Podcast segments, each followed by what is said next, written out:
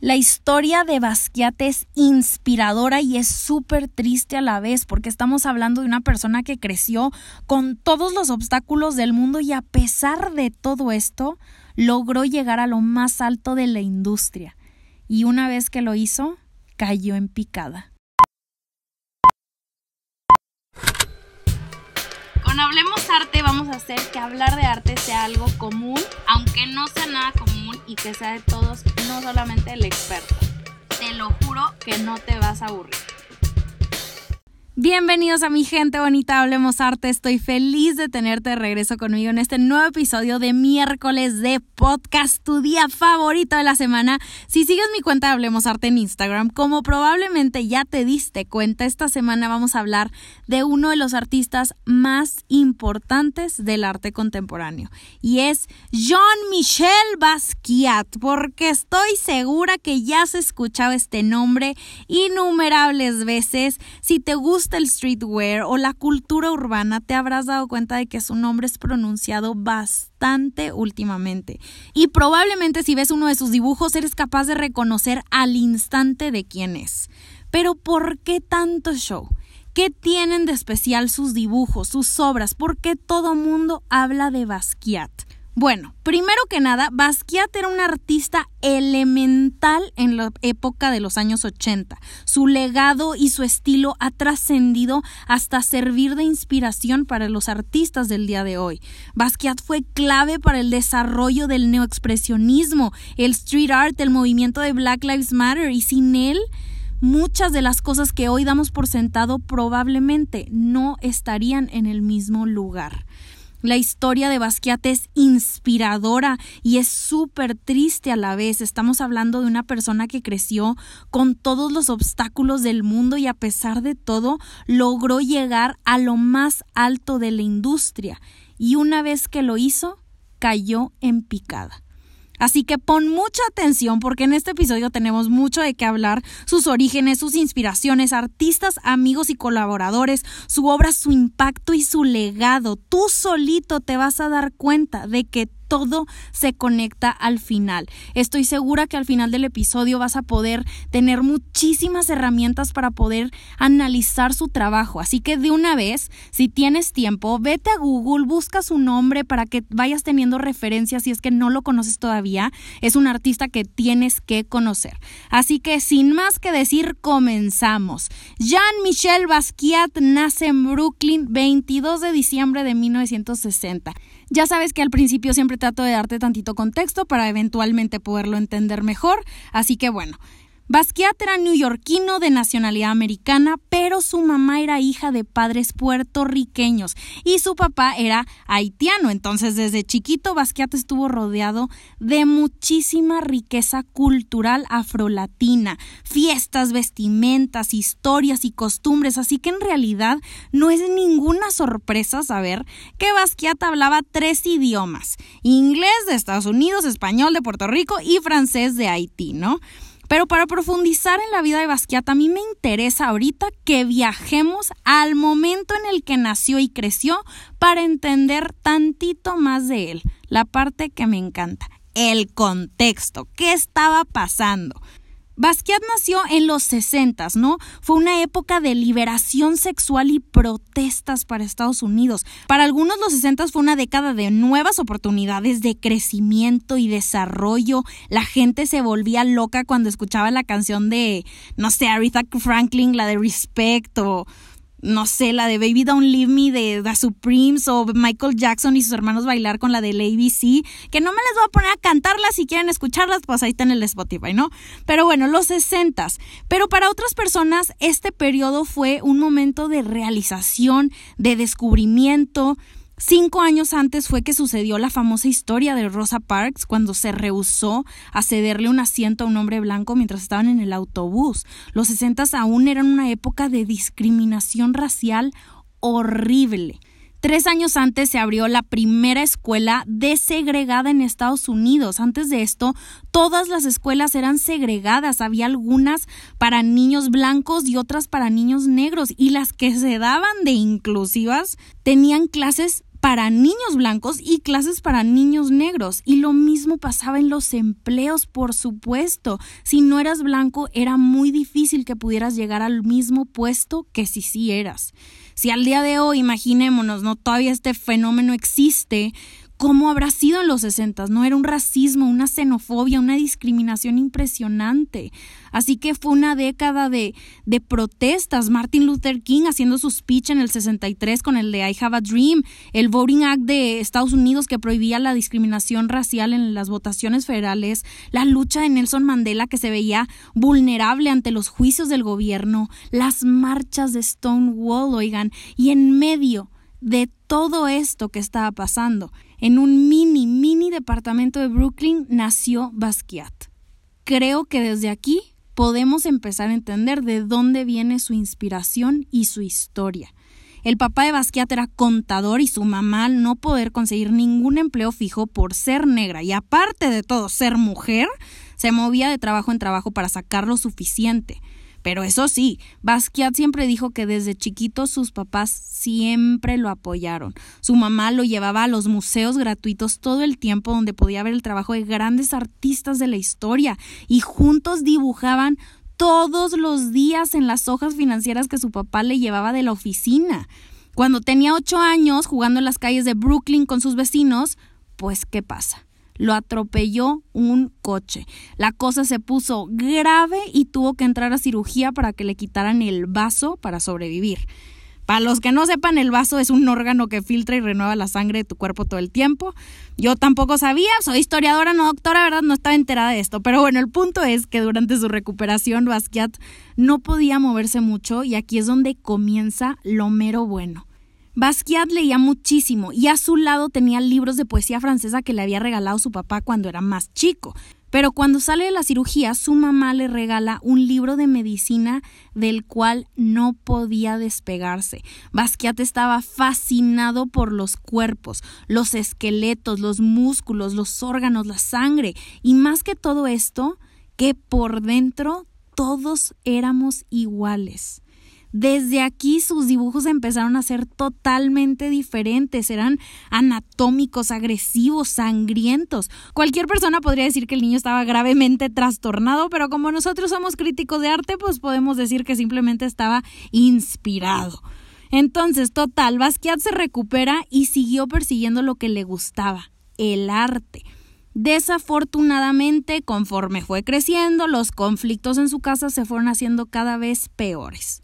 Su mamá empezó a tener problemas mentales y fue declarada no apta para criar a un niño. Entonces, sus papás se divorcian, la custodia de él y sus tres hermanos pasó a ser únicamente del papá y poco tiempo después su papá creyó que era buena idea que sus hijos regresaran a Puerto Rico, así que Basquiat estuvo dos años fuera hasta que vuelve a Nueva York en el 76, eh, después de pelear esta pertenencia a Nueva York.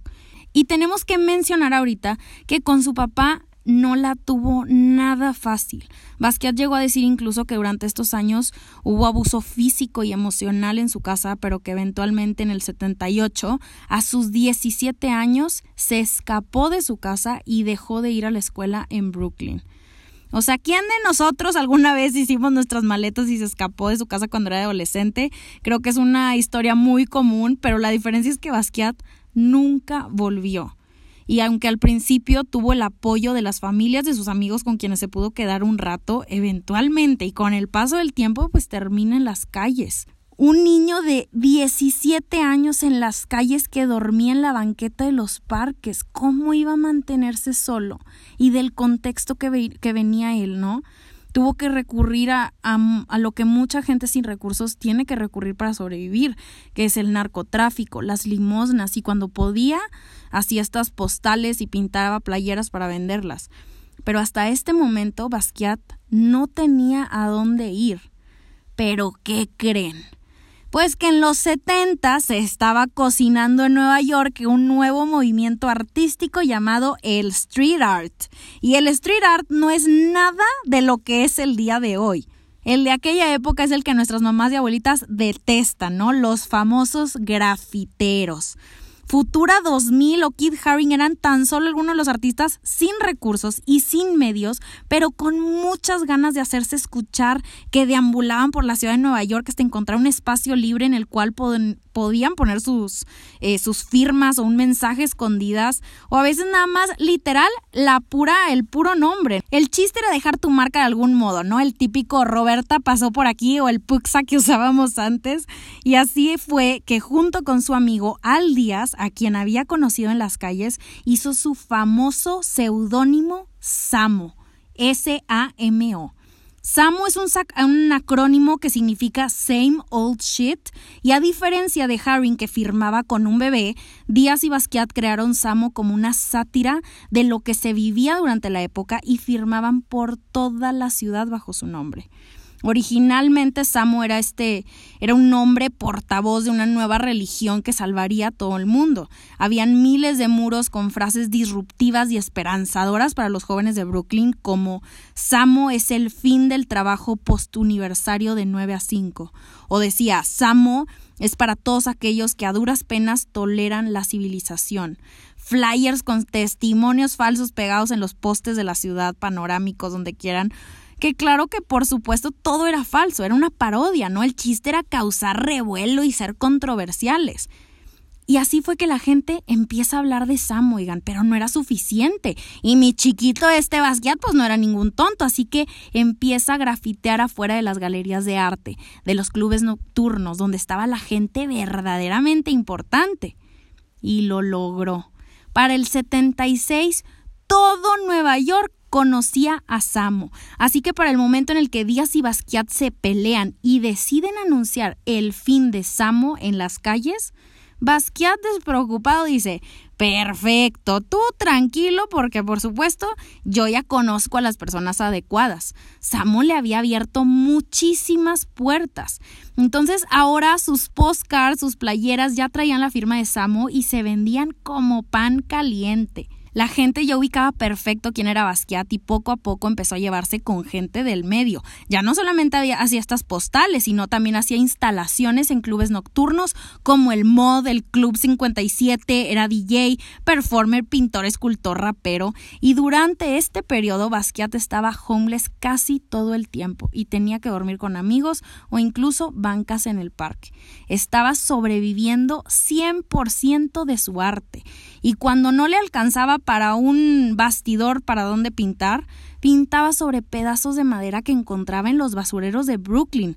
Ah, pero eso sí, cada viernes estaba donde tenía que estar, en el antro que estaba de moda, con los cool kids del momento, no Keith Haring, Kenny Sharp, Debbie Harry, Jim Jarmusch, Andy Warhol, no sé, el nombre que se te ocurra. Y lo más importante es que Basquiat, óiganme bien, era de los únicos artistas así de reconocidos de color en la escena artística de Nueva York. Esto era algo que no se veía en aquel entonces y le abrió muchísimas puertas. Y en junio de 1980 su esfuerzo finalmente rinde frutos, porque le ofrecen exponer su trabajo en el Times Square Show de Nueva York y a partir de aquí ya no hubo vuelta atrás. Se había convertido en toda una estrella. Basquiat era una pieza fundamental para el movimiento neoexpresionista y el expresionismo abstracto, así como para la visibilización de la comunidad afrolatina en Estados Unidos. Poco a poco Basquiat empezó a exponer al lado de artistas como Julian Schnabel, David Saye, que iban en contra de lo que buscaba el arte conceptual y el minimalismo que reinaba en los museos en ese momento.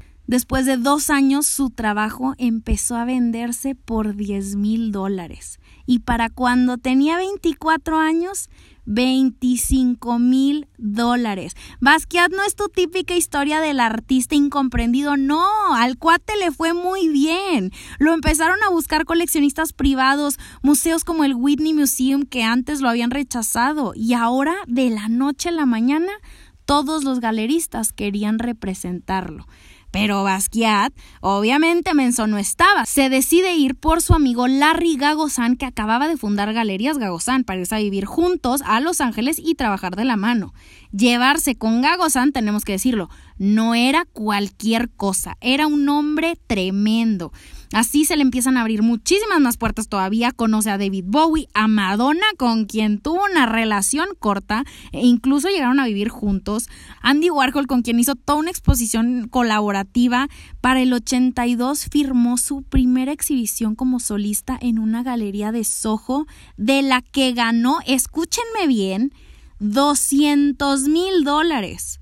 Y después de esta vinieron cinco más. Lo expusieron en el Documenta, una de las exposiciones de arte contemporáneo más importantes del mundo, en Alemania, donde le dieron el título del artista más joven en haber expuesto.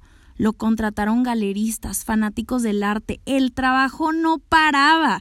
Basquiat era una estrella en ascenso, un representante del graffiti y de la cultura punk.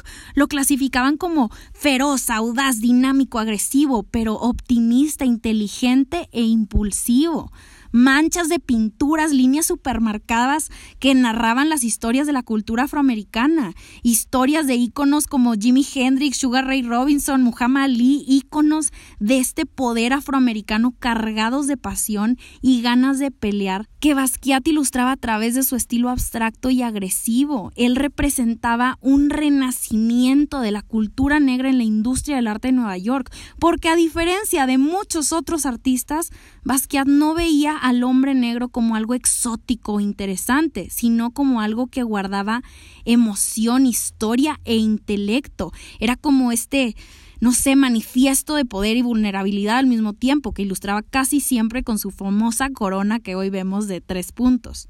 Durante el 83, el 84 y el 85, Basquiat estaba haciendo alrededor de unas 200 obras al año. Estamos hablando de más de una obra cada dos días. Esto es una cantidad absurda, ¿no? Y a esto hay que sumarle las fiestas que hacía siempre, porque eso sí, siempre tenía que mantenerse inspirado, pero también seguir vigente y relevante. Para eso había que llevarse con la gente importante, igual que lo hacía Andy Warhol. Y sí, era éxito tras éxito, pero también era muchísima presión la que tenía encima. Aquí es donde la historia se empieza a poner pues tantito más más triste, porque estamos hablando que para este punto de su carrera, a pesar de su fama y de su fortuna, Basquiat se había hecho adicto a la heroína. Esto era algo muy común entre los artistas, pues como ya estamos viendo, eran muchísimas, eh, muchas fiestas a las que iban, era una presión impresionante, era, era excesos, una vida de excesos y locura, ¿no? Y en 1988, tristemente, murió de una sobredosis en su departamento a sus 27 años en el punto máximo de su carrera. Hay expertos que Basquiat dicen que es una metáfora de los peligros, de los excesos sociales y artísticos, una víctima más que cuando estaba en su mejor punto cayó de picada. Hay también quien dice que Basquiat era adicto porque era demasiado el estrés de mantener una carrera como un artista negro en una industria predominantemente blanca. Pero en lo personal, la historia de Basquiat para mí es, es, una historia que me llega y me mueve muchísimo por dentro. Es un artista o nos habla de un artista que alzó la voz por las personas que no tenían, un artista violento y crudo, pero que al mismo tiempo es sensible y tiene miedo y nos demuestra esta vulnerabilidad un hombre que tenía un pasado súper oscuro, pero logró superarse y resaltar aún más cuando las posibilidades dictaban todo lo contrario, y que como muchos se sumergió en los peligros y en las consecuencias de la sociedad opresora y consumista que tanto él mismo criticaba en su trabajo. En 1985 el New York Times anunció a Basquiat como el artista americano más importante de los años 80. Imagínense eso. Imagínense, o sea, es ser nombrado de esta manera cuando estaba rodeado de muchísimos otros artistas que también escuchamos su nombre. Y en el 2016 se convierte en el artista americano con más ingresos por subastas de la historia. A pesar de jamás haber tenido una educación formal, el trabajo de Basquiat es perturbador y agresivo, pero de alguna manera es reconfortante y inspirador, ¿no? Hoy ha influenciado a músicos, poetas, diseñadores, una cantidad de diseñadores y de artistas. Así que Hemos llegado al final del episodio y espero que entre todas mis palabras hayas encontrado la razón detrás de sus grafitis para poder entender el impacto de su trabajo. Esta semana los espero a todos. Ya tienen una date conmigo en mi canal de YouTube donde les voy a subir el análisis de una de sus obras más famosas que está llena de simbolismos detrás de cada figura, cada color, cada línea, cada trazo, cada todo. Me muero por desglosar la obra parte por parte y que tú me digas tu opinión al respecto. Entonces, mientras tanto, los voy a esperar en mi última publicación en Instagram, que me encuentras como arroba hablemosarte, para discutir el impacto de las obras de John Michel Basquiat y que me platiques de una vez em, lo que al escuchar este episodio significó para ti, o si es un artista que te gusta, si ya lo conocías, si no lo conocías, si te gustó profundizar en su obra, en su trabajo, en su vida, su legado. Así que eso es todo, mi team secreto. Nuevamente te agradezco por llegar hasta esta parte del episodio. Les mando un abrazo enorme hasta donde quiera que estén y ya saben que como siempre hablemos arte la próxima semana.